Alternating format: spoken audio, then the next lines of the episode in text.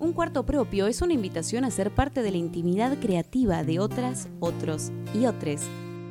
Sumergirse en los universos artísticos, políticos, científicos de quienes encontraron el camino propio. Les esperaban otros destinos, transformaron sus vidas en territorios liberadores. Un cuarto propio por el que pasarán transformándolo en un lugar colectivo. Un cuarto propio. Quinta temporada. Conducción Carolina Valderrama y Lucía García Itzigson. Producción Denise Altieri. Arte y diseño Luciana Amado. Todos los sábados de 19 a 20 por Viento del Sur, la radio del Patria.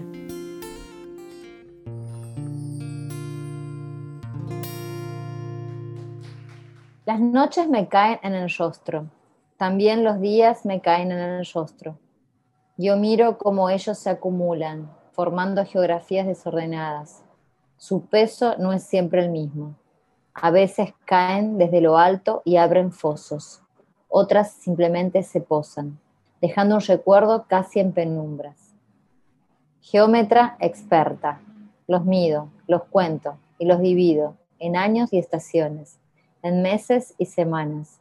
Sin embargo, lo único que espero es distraerme en el misterio, perder en la confusión de los cálculos, salir de mi encierro, recibir la gracia de una nueva cara. Patricia Cavalli.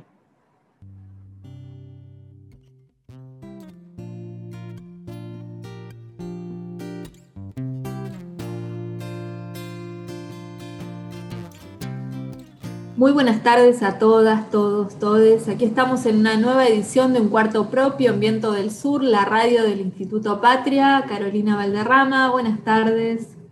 Hola, Lucía García Itison. Y hoy estamos con una invitada, bueno, muy especial, muy querida y muy admirada por nosotras. Ella es una enorme abogada feminista. Hablamos de Soledad Deza, tucumana y bueno, y un emblema de la lucha por el aborto legal voluntario en Argentina. Muy bienvenida, Soledad. Muchísimas gracias por la invitación. La verdad que el orgullo es mío. Yo las admiro un montón a ustedes, así que bueno. Eh, ojalá esté a la altura, chicas. Ay, por favor, ojalá ah. nosotras estemos a la altura de, una entrevista como esta. Eh, bueno, Sole, eh, una trayectoria muy intensa ¿no? en el derecho, en la defensa de, de las mujeres, en dejar testimonio además de ese trabajo y, y en abrir caminos, ¿no? Eh, ni más ni menos que en una provincia como Tucumán, que no debe ser nada sencillo. No, la verdad que bueno, hablar de, aborto en Tucumán no, ha sido fácil. Eh, Tucumán es una, es una provincia súper conservadora, bueno, eh, Caro también lo sabe porque pertenece a este norte tan anacrónico por momentos, pero bueno, acá estamos, ha habido bastantes votos tucumanos el 30 de diciembre, eh, en diputados también. Lo que pasa es que, bueno, los enclaves conservadores se entretejen, digamos, se capilarizan adentro de, todos los poderes del Estado. Entonces, bueno, eso hace que la lucha sea como más exigente, pero también más gratificante. Cuando, nos va, cuando sacamos algo bueno decimos, wow, como que vale, como la general a doble, ¿no? Yo pensaba en esto que, que señalado la Lu, que iba a decir claramente, bueno, norteña, y que vos has tomado también como, como una característica, ¿no? Porque muchas veces también se, se, sigue construyendo esta idea de que lo progre o lo de los derechos avanzados es eh, Ciudad de Buenos Aires, porque no voy a decir Buenos Aires en su totalidad, y que el resto, que mal llamado interior, ¿no? las otras provincias están en el atraso. Eh, pero creo que eso que vos hablabas de capitalidad, y ahí te pregunto, que es también como un cuerpo a cuerpo eh, demasiado cercano porque se tejen un montón de vínculos, digamos, vos conocés capaz que al cura tal, o a la docente tal, o a la abogada tal, que capaz que es la tía, la prima, bueno, por lo que dan las dimensiones geográficas, digamos, territoriales. ¿Cómo es eso en el día a día, este, Soledad, para el ejercicio de tu profesión allá? Y tiene su parte buena y tiene su parte mala, ¿no? Tiene su parte buena porque al ser una provincia chica, todos, todas, todos nos conocemos, eh, somos pocos y nos conocemos mucho, como dice el refrán, eh, y al mismo tiempo tiene la limitación que es que es muy difícil resquebrajar algunas estructuras, precisamente por lo chica, por lo conservadora. Yo me he educado en un colegio católico, de jardín de infante hasta que he egresado, entonces eh, e, es como por ahí más, más difícil. Lo que sí yo siento es que hay una apertura, evidentemente, a ver, no tendremos eh, el mismo progresismo que, que por ahí eh, mide la ciudad de Buenos Aires, ¿no? Y me refiero a la ciudad autónoma porque es lo que se, lo, lo que se suele tomar como referencia, ¿no? De, pero bueno, hay, hay conversaciones que se, que se pueden dar. Eh, en la facultad, por ejemplo, que yo también soy docente, hay temas que, bueno, ya podemos hablar. Yo he pasado de ser la abortera, la del pañuelo, bueno, ahora es la chica de la ley, o sea, ya no está van como cambiando algunas cosas, ¿no? La chica de la foto con Alberto, ya no es la abortera que va caminando. Pero bueno, el, poder judicial también, que yo al ser abogada también me muevo en ese poder judicial, en ese ministerio público, que ahí me parece a mí que están los conservadurismos como más fuertes. Bueno, tiene sus pros y sus contras. He sido compañera de muchos en la facultad y de muchas. Eh, conozco porque litigo y al mismo tiempo siguen eh, razonándose algunas cosas de la misma forma, pero yo noto que, vamos como avanzando. Yo también soy como una optimista serial, ¿no? ¿Qué va a ser? Bueno, la realidad, por lo menos en lo que respecta a la ley del aborto, eh, te dio la razón esta vez, así que... Sí, sí, tan locas no estábamos, tan... Sí, y Sí, ganamos, ganamos una. Y solo pensaba, eh, remontándome a tu infancia, ¿no? ¿Cuándo eh, surge el deseo, la vocación o la elección de ser abogada? ¿O es de más grande? ¿O era otra cosa y se transformó? Yo en realidad siempre como dudaba si era médica, si era abogada, porque también mi papá es médico, mi mamá es abogada, ¿viste? Estos condicionantes. Y después, en el último año de colegio, empecé a dudar si psicología o derecho. Y justo mi mamá y mi papá se separaron ese año, entonces yo estaba, bueno, me cerraron las inscripciones de psicología, dije, bueno, me inscribo en derecho. Y acá estoy, feliz. Hay, hay igualmente em, una, a ver, una fuerte eh, eh, inclinación hacia carreras de derecho de medicina, sobre todo en esa zona, digamos, en Tucumán, porque también es como eh, en estructura, digamos, de las universidades públicas, no sé si has estado en una universidad pública, estimo que sí, como de dos carreras como muy tradicionales también, o de mucha, ¿cómo decirlo? De, muy difundidas para ser elegidas, ¿no? ¿Hubieras elegido otra cosa? Eh, no, sé, ahora que soy eh, grande, pienso que por ahí me hubiera gustado arquitectura, algo que sea como más creativo, pero la verdad es que yo creo que soy buena en lo que hago, no sé si sería otra cosa, ¿no? También me gusta, eh, sí, me gusta escribir, pero bueno, tampoco tengo tanto tiempo. Pero no, no, y es verdad lo que vos decís, en, Tucumán sobre todo es eh, medicina o derecho, pero por sobre todo derecho porque derecho queda aparte en la calle principal, en la 25 de mayo, entonces todo el tilinguerío va ahí, eh, o sea, es como por defecto, ¿viste? Serás lo que debas hacer o serás abogado, bueno, así. ¿Y en qué momento de, de esa trayectoria, Sole, surge esto de defender los derechos de las mujeres?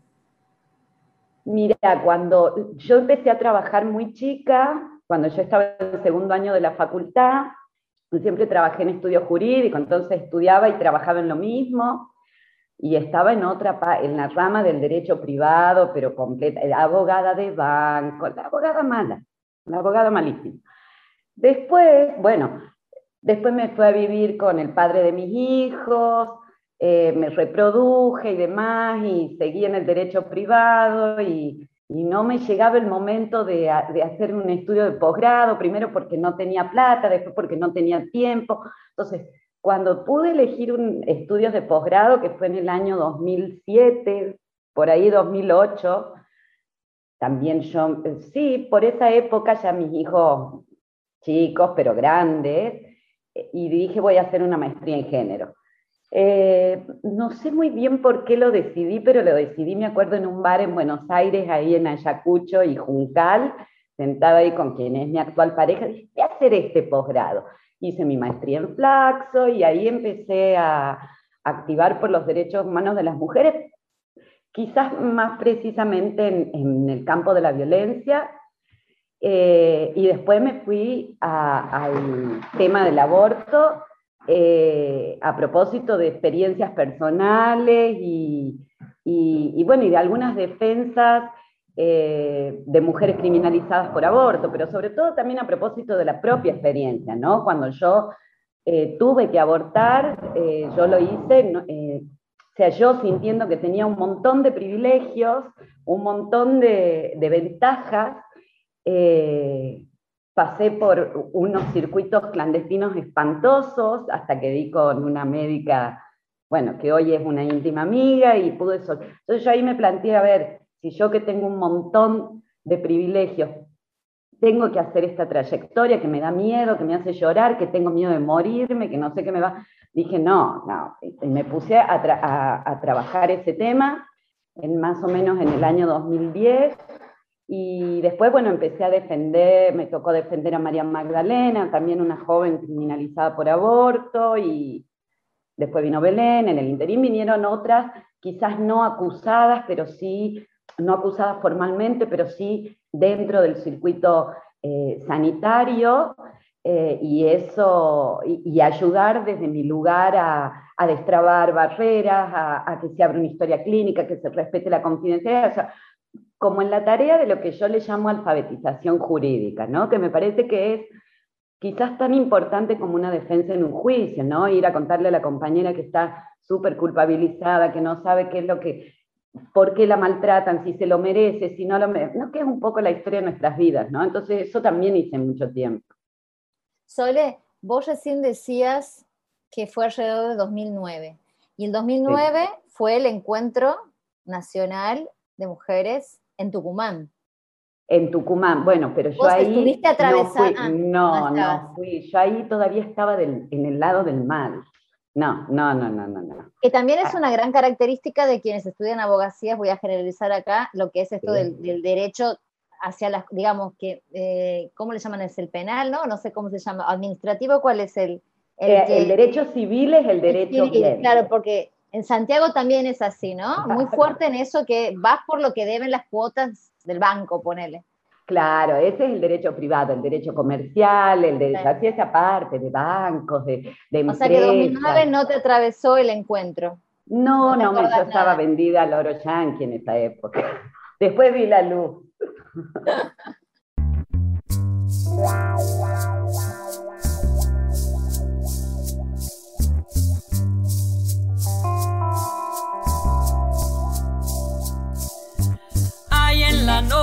un grito y se escucha lejano.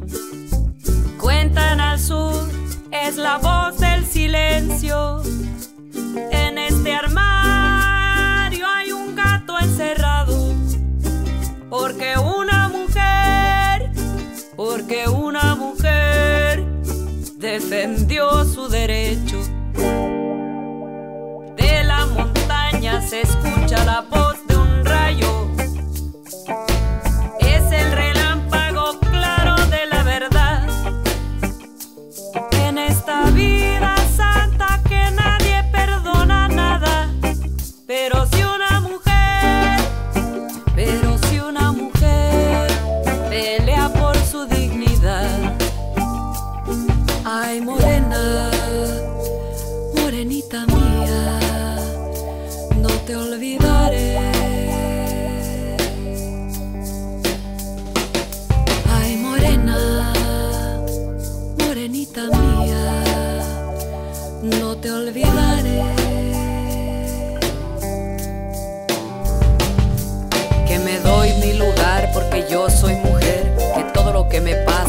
puedo creer.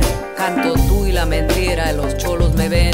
Si lo quiero, no quiero, es mi gusto querer. De tu carne a mi carne, dame taco de res. Los prefiero y los quiero al que me dé de comer. Ya probé el que es ajeno, ese pa' que lo quiero. Que la voluntad del cielo me mande al primero. Que me quiera como soy, a ese sí que lo quiero. A ese sí que lo quiero. A ese sí que no quiero. Seguí los pasos, niña, hasta llegar a la montaña. Y seguí la ruta de Dios que las ánimas acompañan. Te seguí los pasos, niña, hasta llegar a la montaña. Y seguí la ruta de Dios que las ánimas acompañan. Que las ánimas acompañan,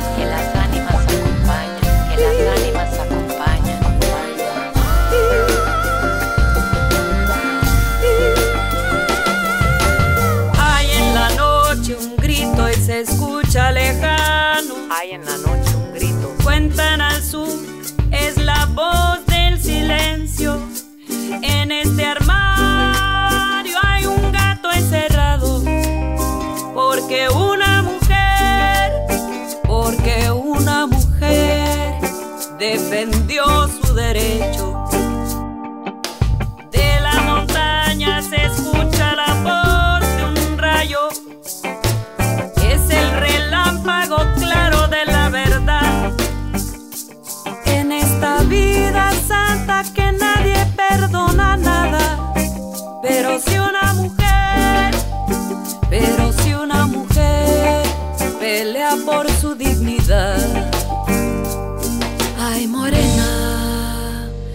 Morenita mía, no te olvidaré.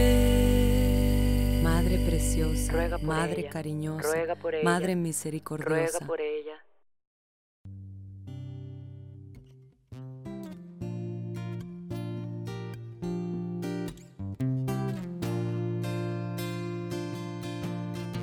Bueno, ahí estábamos escuchando Dignificada, Lila Downs.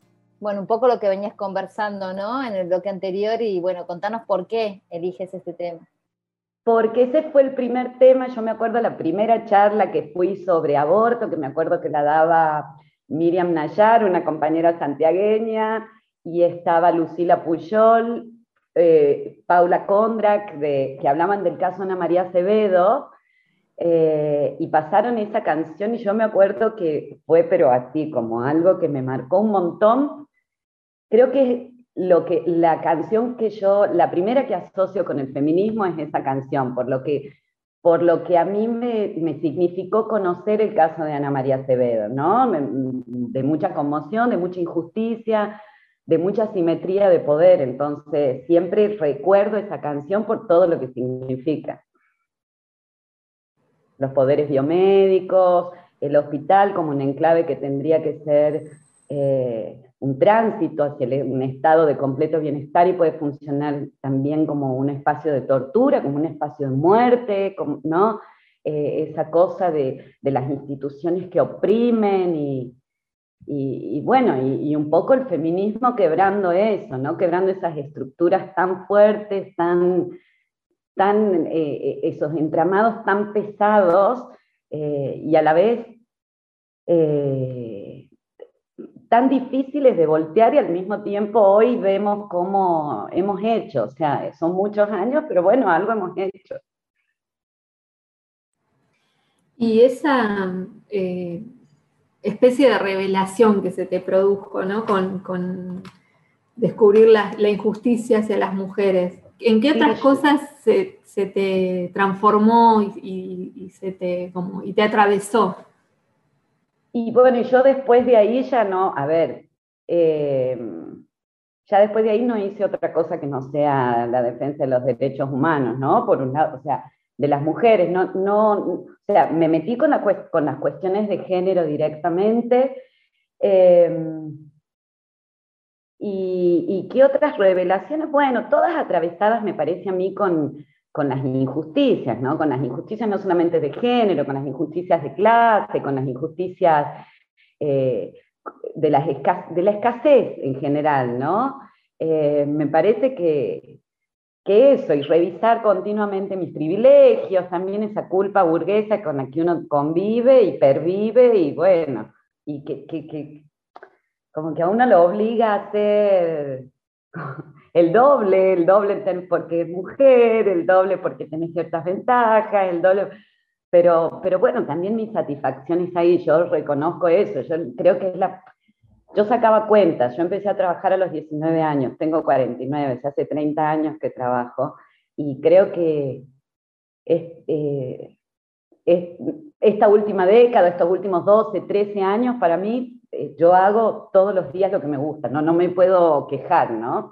También me metí en la docencia, se hice, y si concretamos la organización con las compañeras con las que activábamos, o sea, tengo la suerte que, que, que, hay varias compañeras que están en la fundación, podemos vivir de eso, no cualquiera hoy puede vivir del activismo y de lo que le gusta, ¿no? Tengo mi hija que, que labura conmigo, o sea que también es una gran satisfacción, qué sé yo. No sé si tuve revelaciones, pero sí tengo una, gran felicidad con lo que hago. Esa es mi sensación, que soy muy feliz. Sí he tenido momentos que lloraba sentada en la galería con pañuelo porque decía que vida injusta, estos jueces de mierda, no les voy a disculpar nunca lo que me hacen, o sea, pero bueno, después ganar, sí.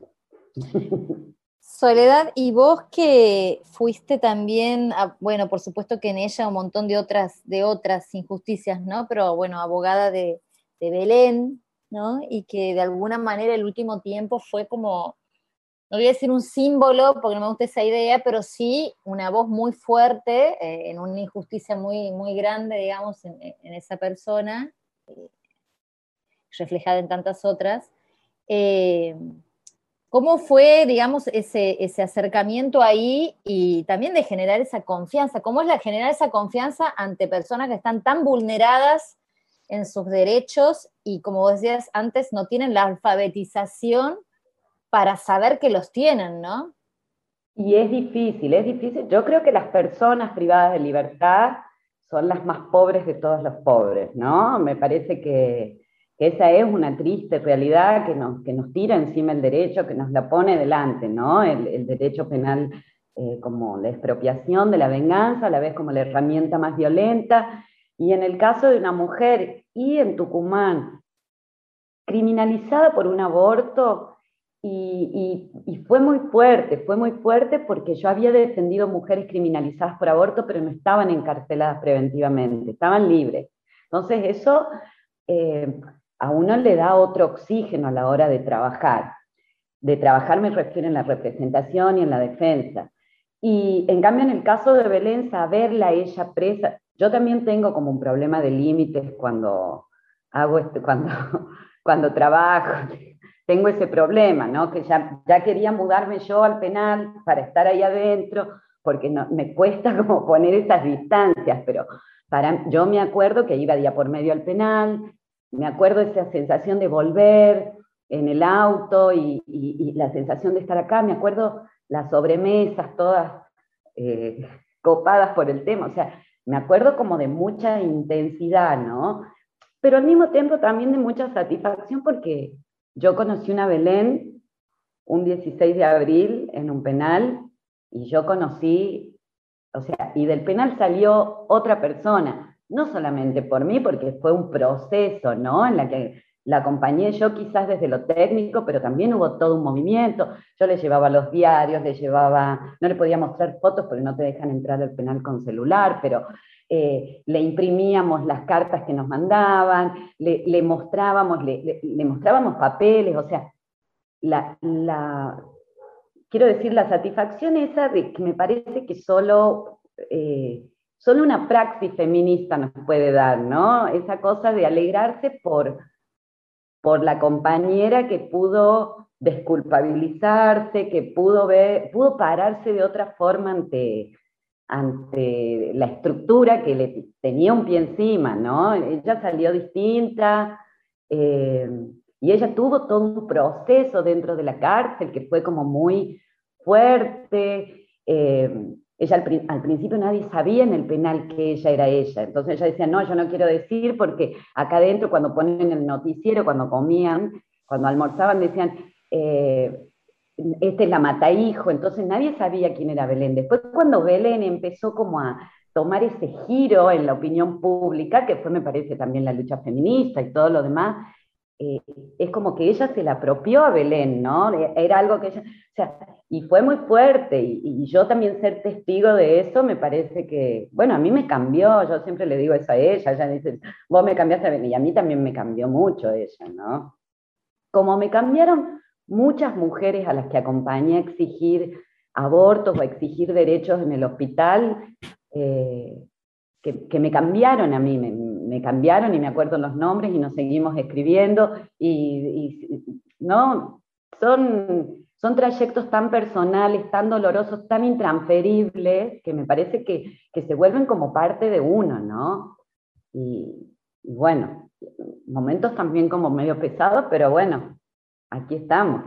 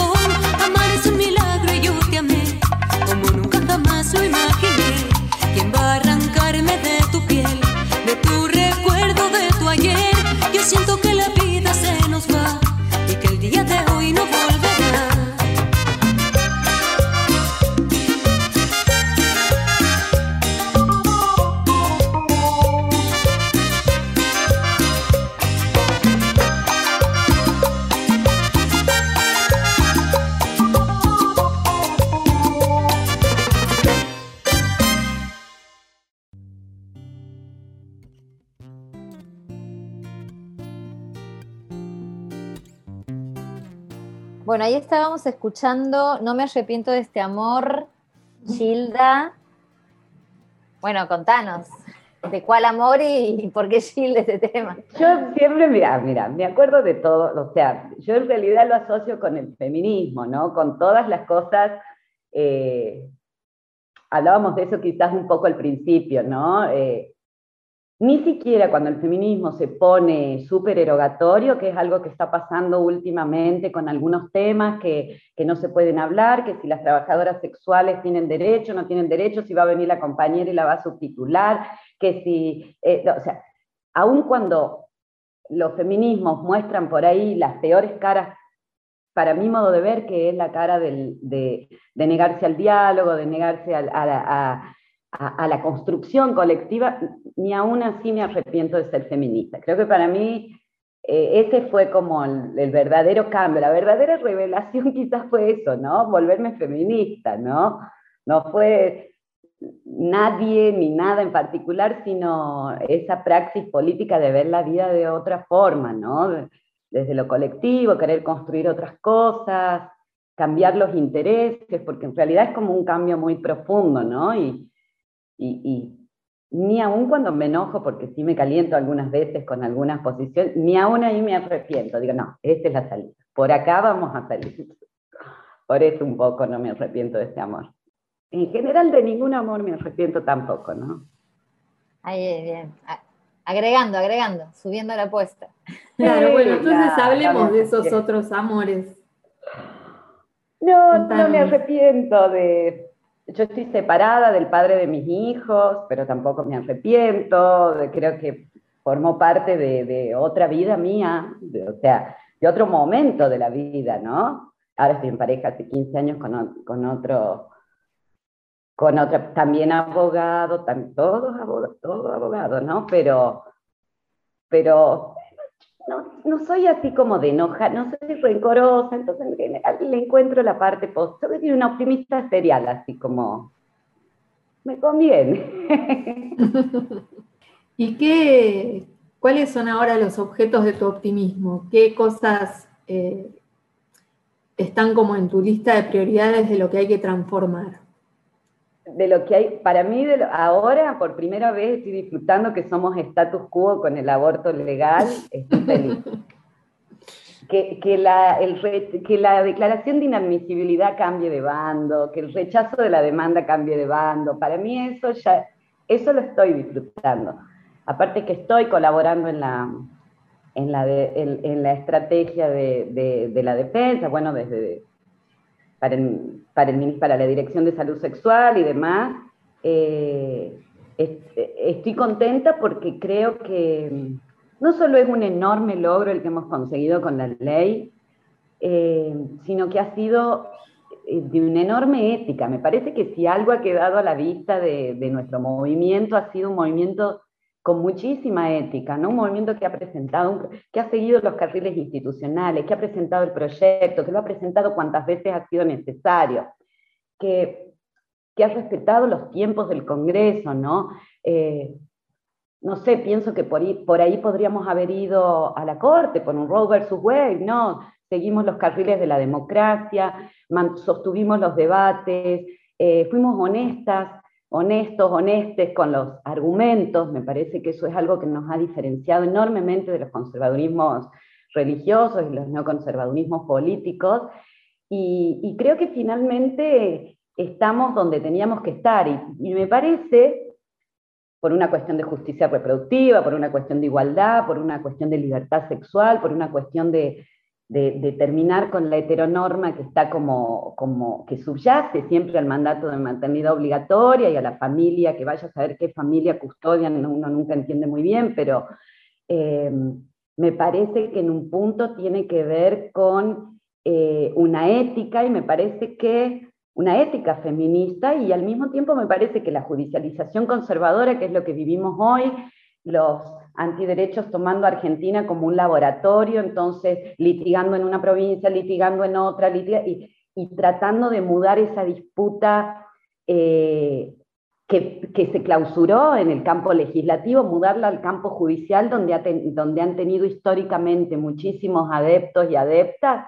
Eh, bueno, me parece que es parte del backlash, pero que por primera vez nos tiene a nosotras como status quo. Eso me pone muy feliz.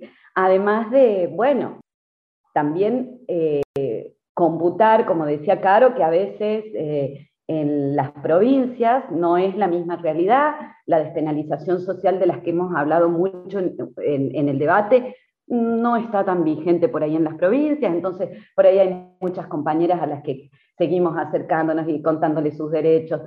Esa es, es mi línea y o sea, en este momento estoy como, como abocada a, esa defensa, ¿no? Me parece que es lo que, lo que corresponde. También, también me parece que hay que como que desencializar un poco los feminismos, me parece que, que hay una cuestión biologicista muy peligrosa en los discursos feministas, de, de algunas consagradas, por decirlo de alguna manera, entre comillas, eso me parece que es peligroso porque el feminismo, los feminismos han sido históricamente eh, un espacio de diálogo, de crítica, de construcción colectiva, de alianzas, de alianzas con otros colectivos, con la diversidad, con los derechos humanos, con los movimientos sociales, entonces por ahí esa cosa TERF a mí me molesta, la cosa trans excluyente me parece tremenda. Eh, y, el tema de, eh, sí, las exclusiones, ¿no? Eh,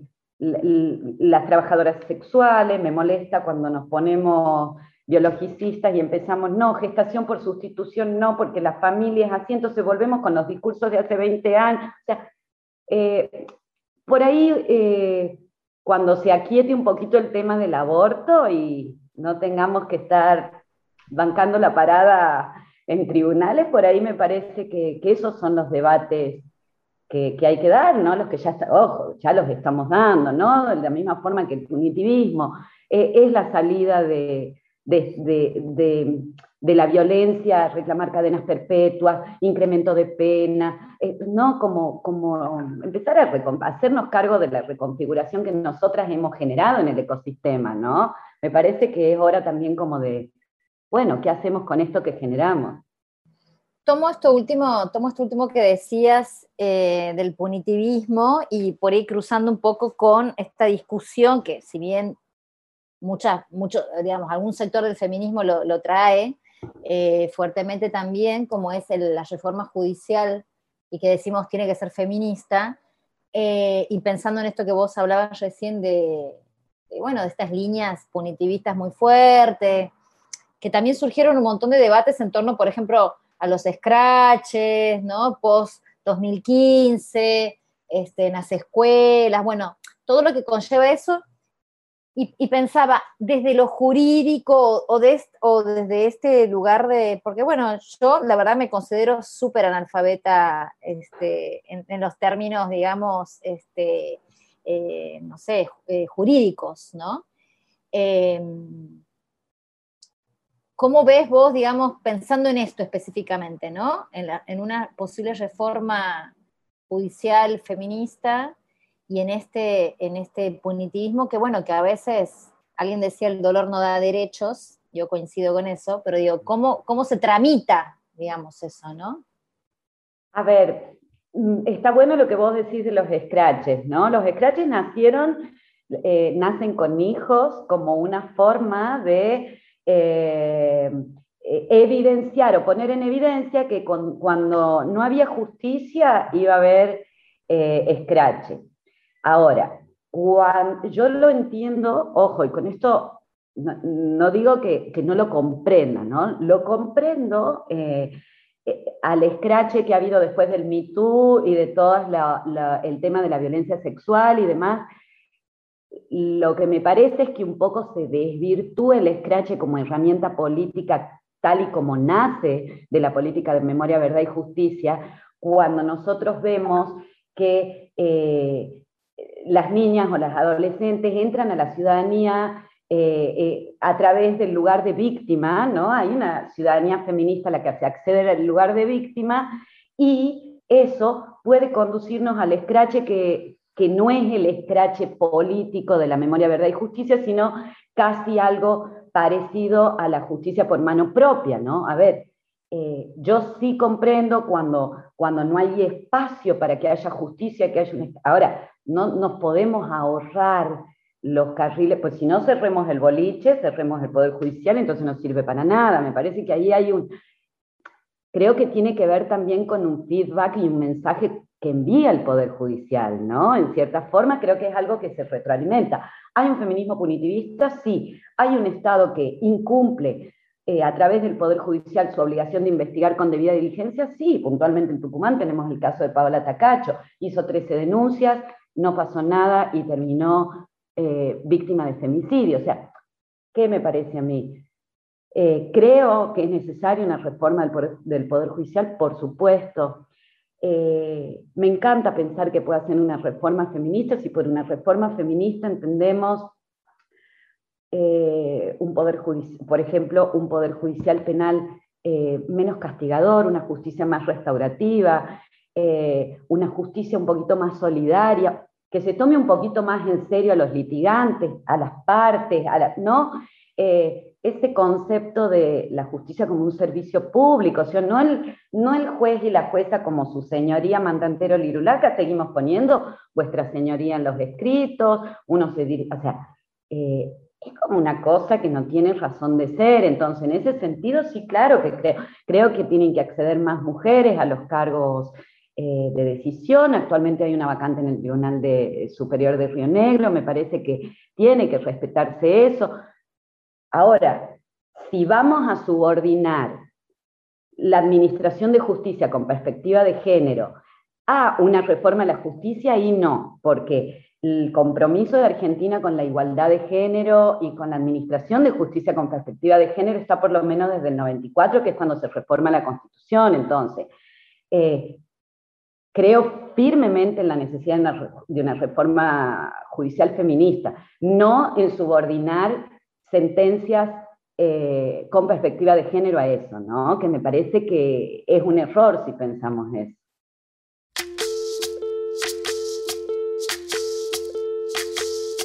Soy soy lo que dejaron, soy toda la sobra de lo que se robaron. Un pueblo escondido en la cima, mi piel es de cuero, por eso aguanta cualquier clima. Soy una fábrica de humo, mano de obra campesina para tu consumo. Frente de frío en el medio del verano, el amor en los tiempos del cólera, mi hermano. El sol que nace y el día que muere, con los mejores atardeceres. Soy el desarrollo en carne viva, un discurso político sin saliva. Las caras más bonitas que he conocido. Soy la fotografía de un desaparecido, la sangre dentro de tus venas. Soy un pedazo de tierra que vale la pena una canasta con frijoles. Soy Maradona contra Inglaterra, anotándote dos goles. Soy lo que sostiene mi bandera, la espina dorsal del planeta en mis cordilleras. Soy lo que me enseñó mi padre, el que no quiere a su patria, no quiere a su madre. Soy América Latina, un pueblo sin pierna pero que camina. Oye, tú no puedes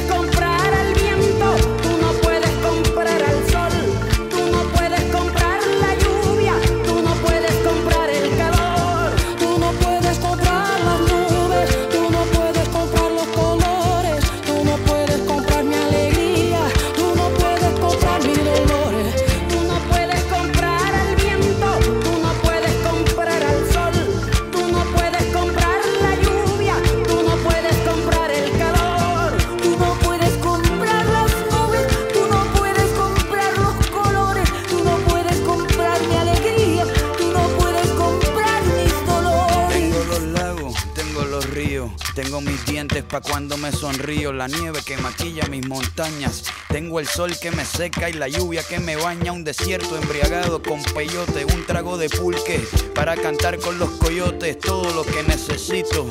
Tengo a mis pulmones respirando azul clarito, la altura que sofoca.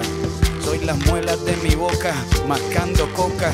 El otoño con sus hojas desmayadas, los versos escritos bajo la noche estrellada una viña repleta de uva, un bajo el sol en Cuba. Soy el mar Caribe que vigila las casitas haciendo rituales y agua bendita, el viento que peina mi cabello. Soy todos los santos que cuelgan de mi cuello, el jugo de mi lucha no es artificial porque el abono de mi tierra es natural.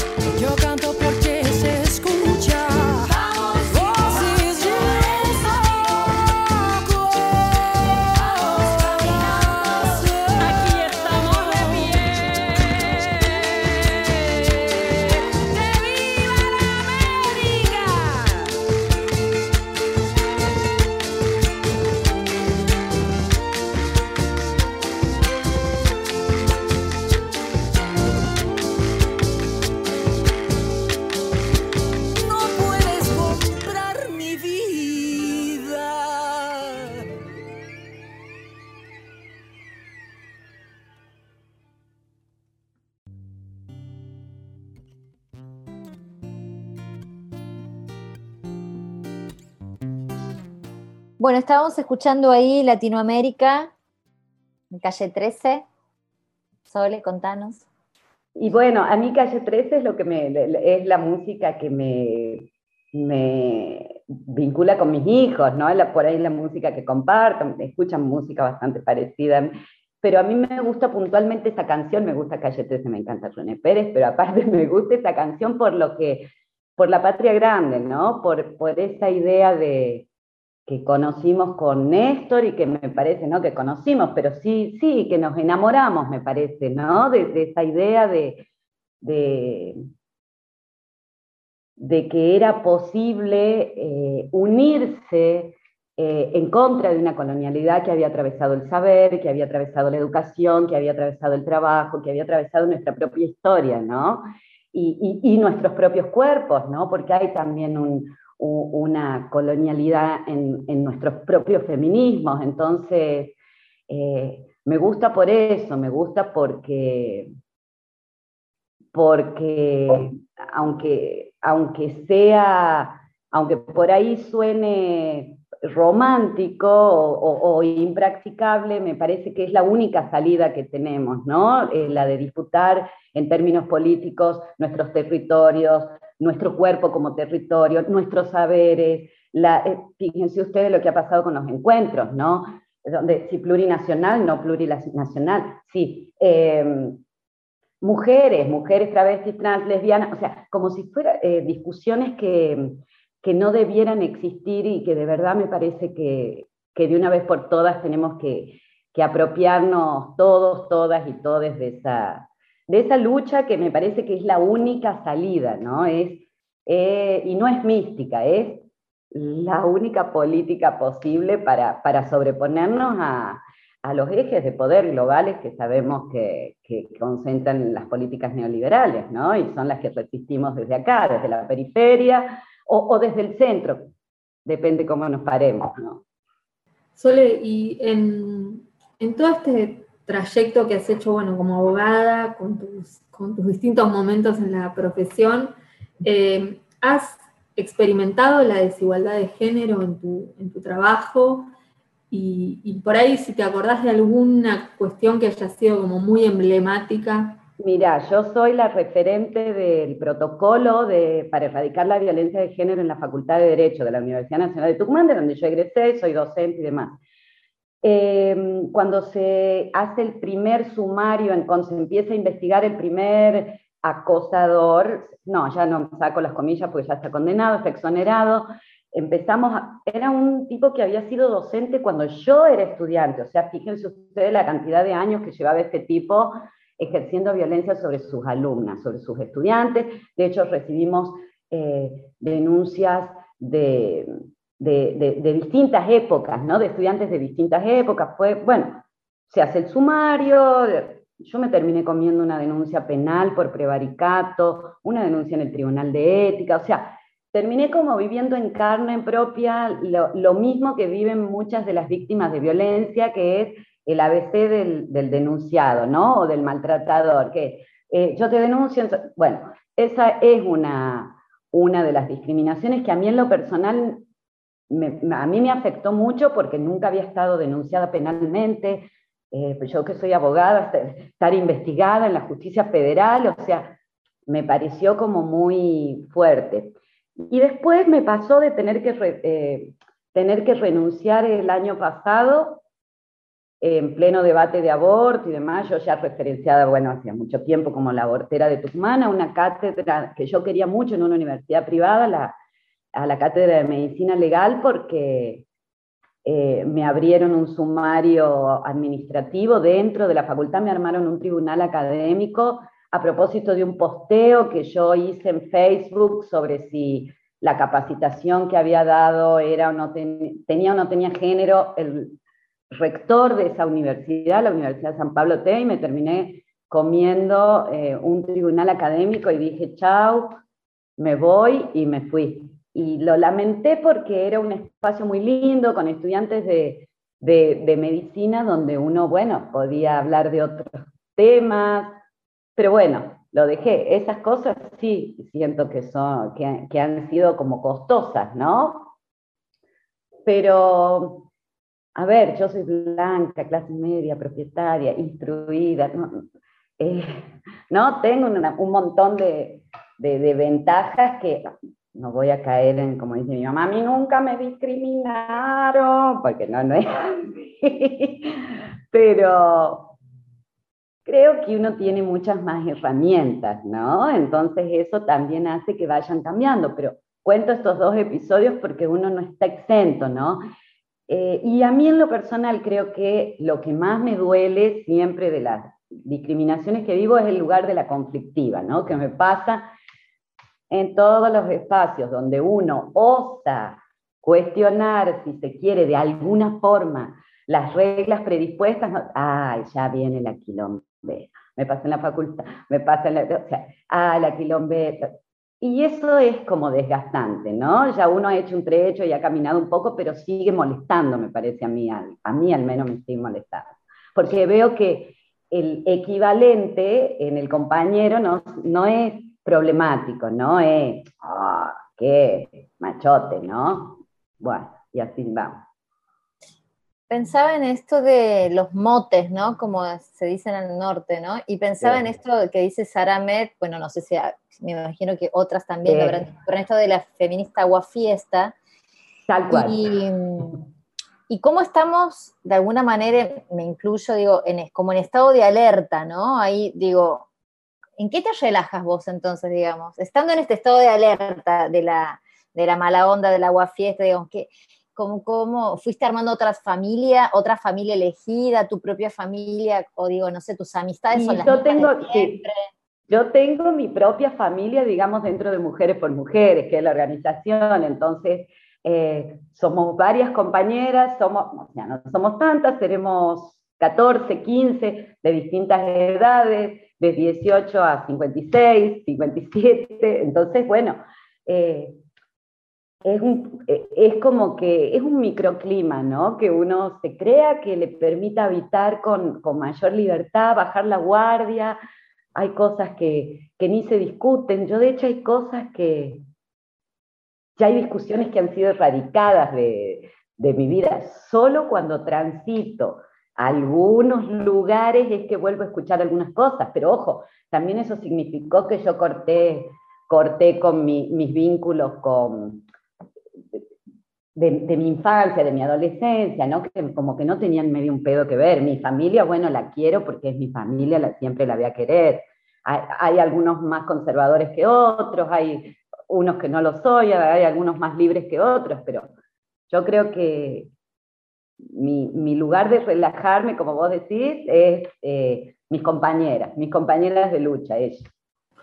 Y además integrás católicas por el derecho a decidir, Estuve, sí, estuve siete años en Católicas por el Derecho a Decidir, coordinando el área litigio, donde también tengo mi corazón.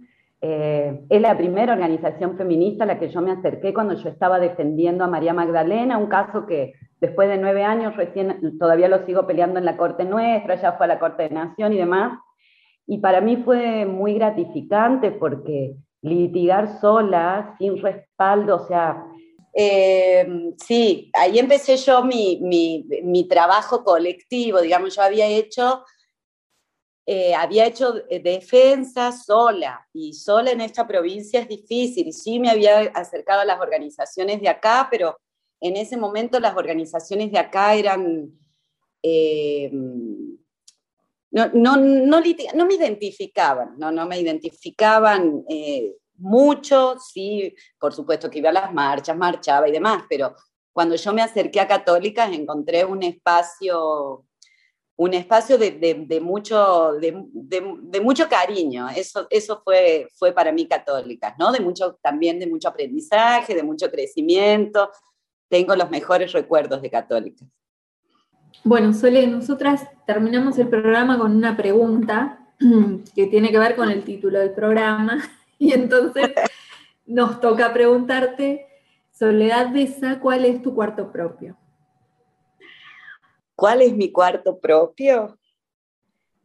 Em, yo creo que irme a un lugar que, tenemos ahora una casita ahí en la montaña y me voy ahí, que no tengo celular, no tengo nada. Y creo que creo que es mi cuarto propio pero porque es el lugar donde descanso, es el lugar donde, donde puedo leer, donde la puedo leer a Sarah Ahmed, que decía Caro, o donde puedo leer a Las aventuras de la China Iron, o donde puedo jugar a las cartas, donde jugamos al erudito, donde hago cosas que, que usualmente el trajín de la vida no, no, no me lo permite. Ese me parece que es mi cuarto propio. Muchísimas gracias, Soledad de esa por eh, abrirnos las puertas de ese cuarto. No, por favor, gracias a ustedes. Em, Carolina Valderrama, nosotras nos reencontramos el próximo sábado en Vientos del Sur, la radio del Instituto Patria, con todo este equipazo que nos acompaña cada día. Y con Julia, con Denise, con Felipe y bueno, Lucía García para entrar y en el apuro está lloviendo, ya no se apretarán mis lágrimas en tu bolsillo. Cambiaste de con un día nos encontraremos. en otro carnaval. Tendremos suerte si aprendemos que no hay ningún rincón que no hay ningún atracadero que pueda disolver en su escondite lo que fuimos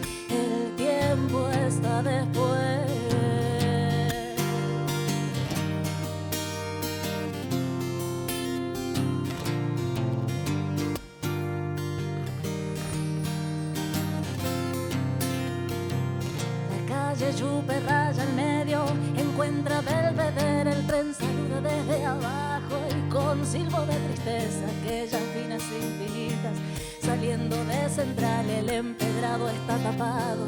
Pero allí está la primavera en aquel barrio, se llama soledad, se llama gritos de ternura, pidiendo para entrar y en el apuro está lloviendo ya no se apretarán ni lágrimas en tu bolsillo. Cambiaste de saco, un nos encontraremos. En otro carnaval tendremos suerte si aprendemos que no hay ningún rincón, que no hay ningún atracadero que pueda disolver